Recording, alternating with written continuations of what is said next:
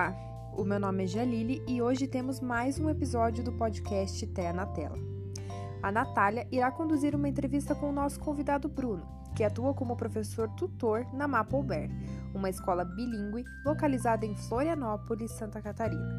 O Bruno vai nos relatar sobre a sua rotina e nos trazer algumas de suas experiências e vivências com crianças com TEA dentro do contexto educacional.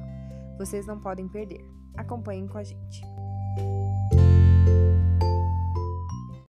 Olá, meu nome é Natália, uma das integrantes do grupo TEA na Tela. Hoje estaremos entrevistando o Bruno, que possui 21 anos e atualmente está cursando Direito na Faculdade Estácio. Ele já realizou quatro semestres de alemão na UFSC, atuou como professor de inglês na Máxima, uma escola de cursos profissionalizantes para pessoas de baixa renda. Também já atuou como professor de inglês na KNN Idiomas, franquia de cursos livres de línguas pelo Brasil, e agora é professor tutor na Maple Bear, escola bilíngue canadense localizada na região de Florianópolis, Santa Catarina. Bruno, primeiramente, muito obrigada por estar participando do nosso podcast no dia de hoje. Para começarmos a nossa entrevista, gostaria que você nos contasse um pouquinho mais das atividades que você realiza no seu trabalho. Obrigado, Natália e o Grupo Terra na Tela pelo convite. Fico lisonjeado de participar. É, sobre o meu trabalho na Maple Bear, eu atuo como suporte de desenvolvimento para alunos do ensino fundamental 1 e 2 e como professor substituto e professor auxiliar. É, a Maple é uma escola bilíngue, né? Então, eu trabalho não só com o desenvolvimento cognitivo e social das crianças, mas eu também trabalho no desenvolvimento delas na língua inglesa como uma segunda língua, né, e não como uma língua estrangeira. Nas suas atividades diárias, você possui contato com crianças dentro do transtorno do espectro autista?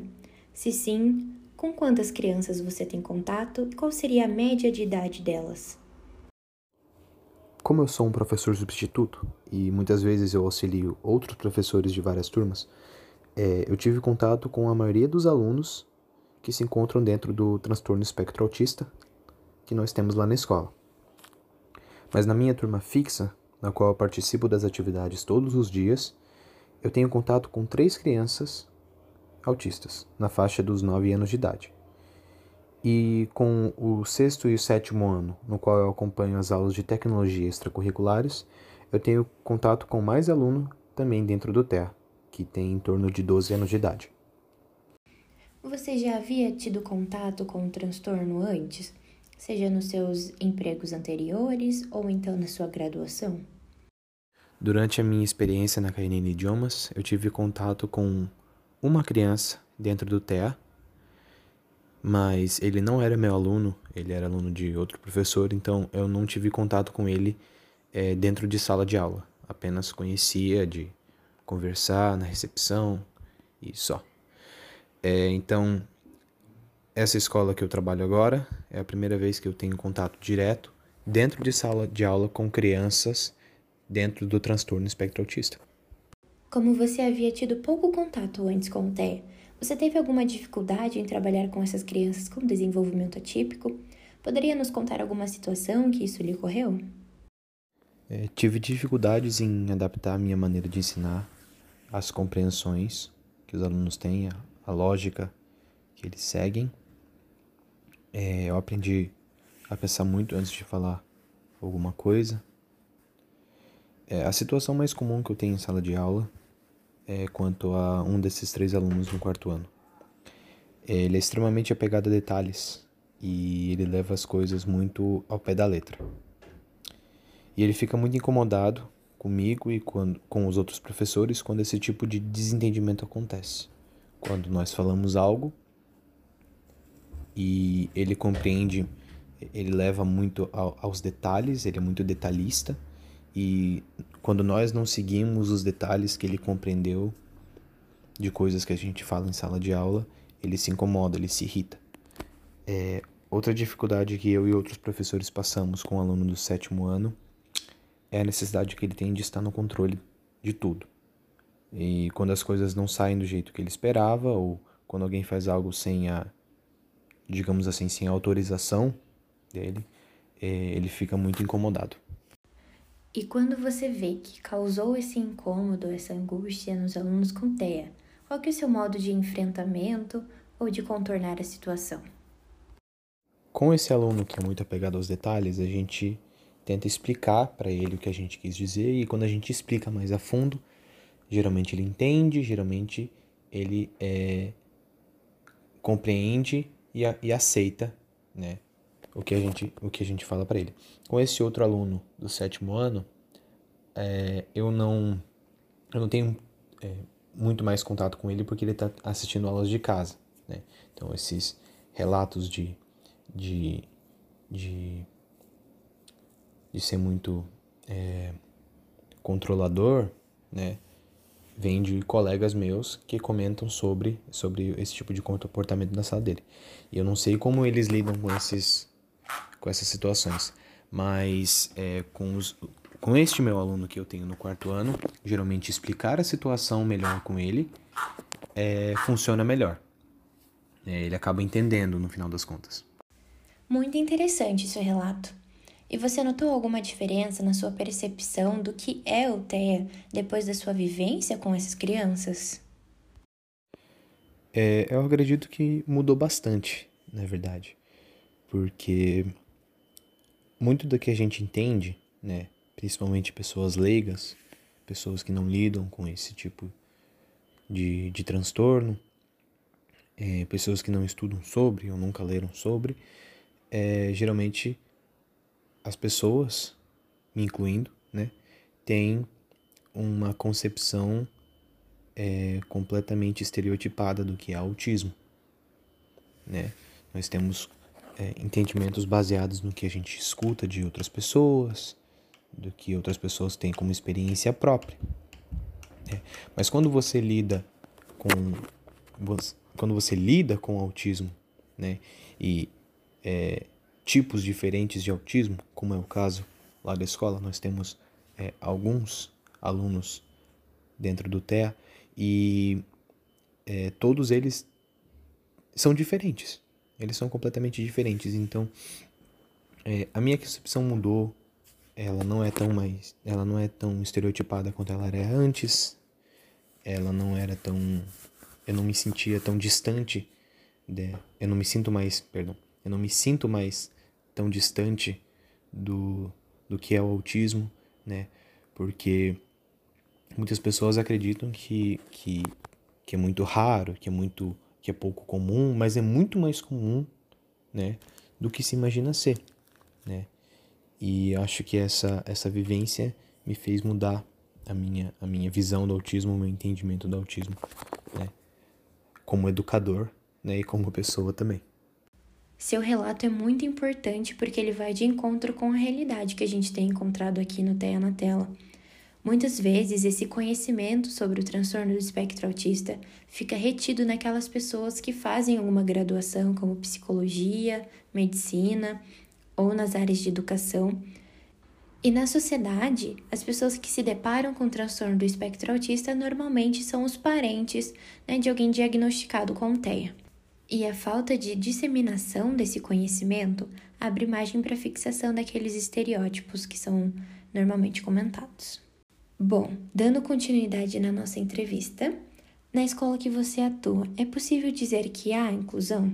Isto é, as crianças com desenvolvimento típico ficam nas mesmas salas que as crianças com desenvolvimento atípico? Existem tutores pedagógicos específicos para as crianças com TEA?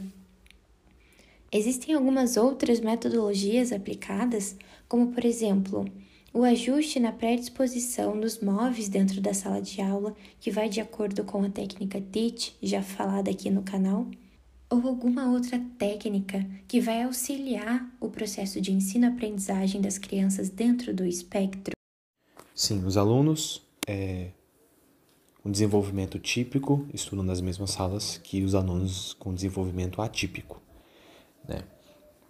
É, é bem inclusivo, né? A gente não, não separa é, alunos do, do, do, espectro autista com os alunos fora né, do espectro autista.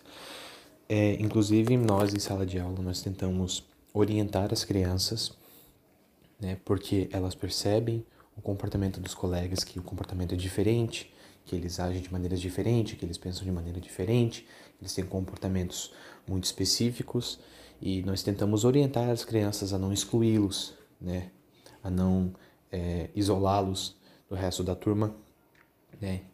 incluir eles no, incluírem eles nos grupos. Então a gente faz esse trabalho dentro de sala de aula.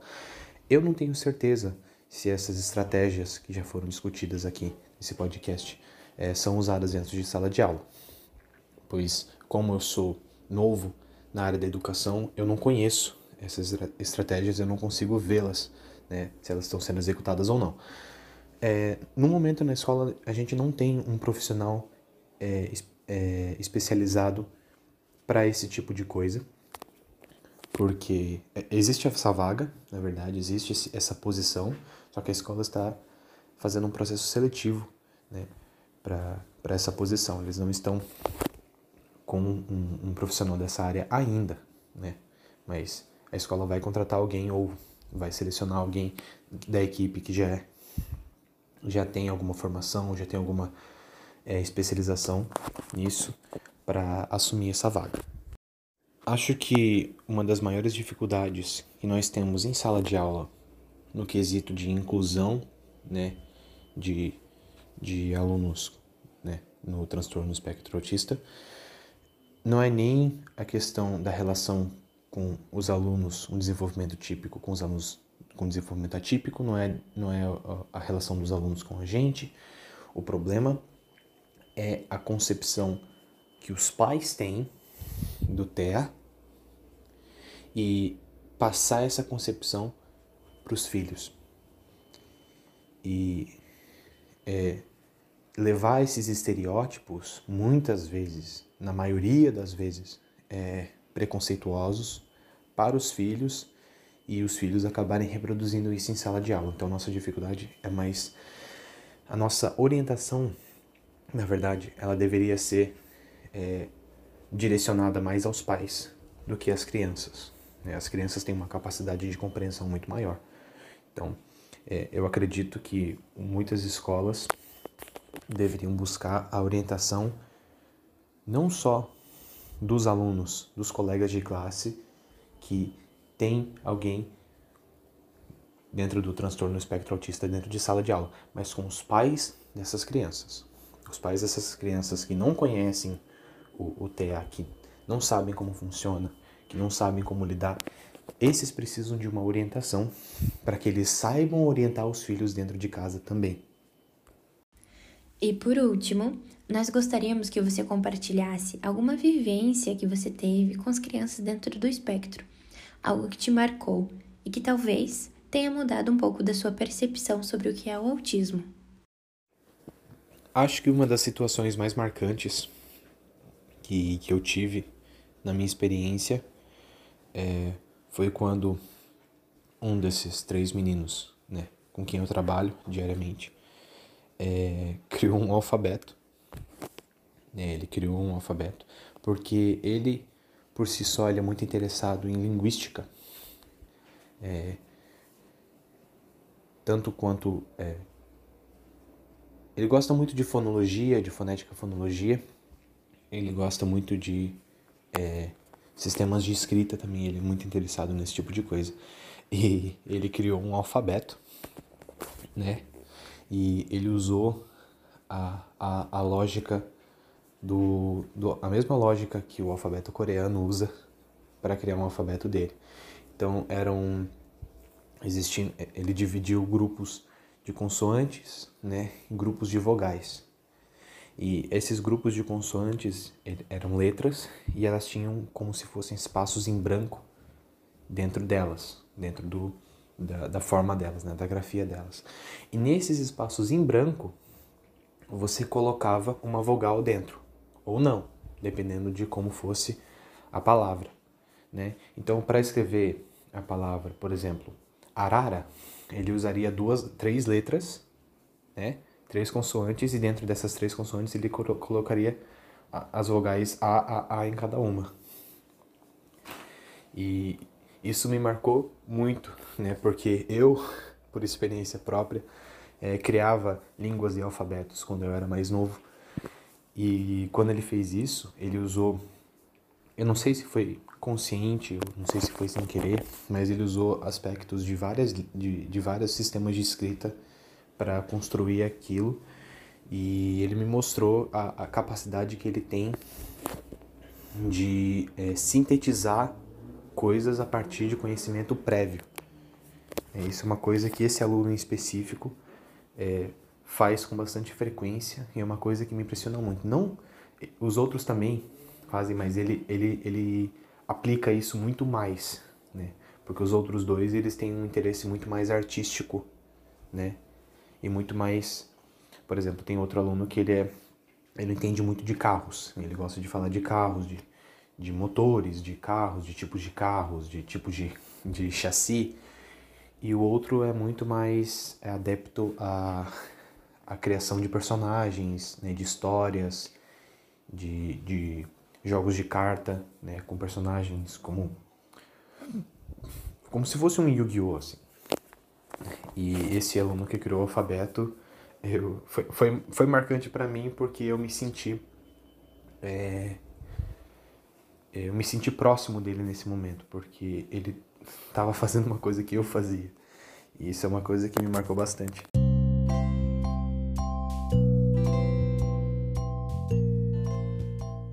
hoje é só. Em nome de todas as integrantes do grupo Té na Tela, gostaria de agradecer ao Bruno pela riquíssima contribuição nesse projeto e a todos vocês que nos ouvem e nos acompanham. Obrigada e até breve.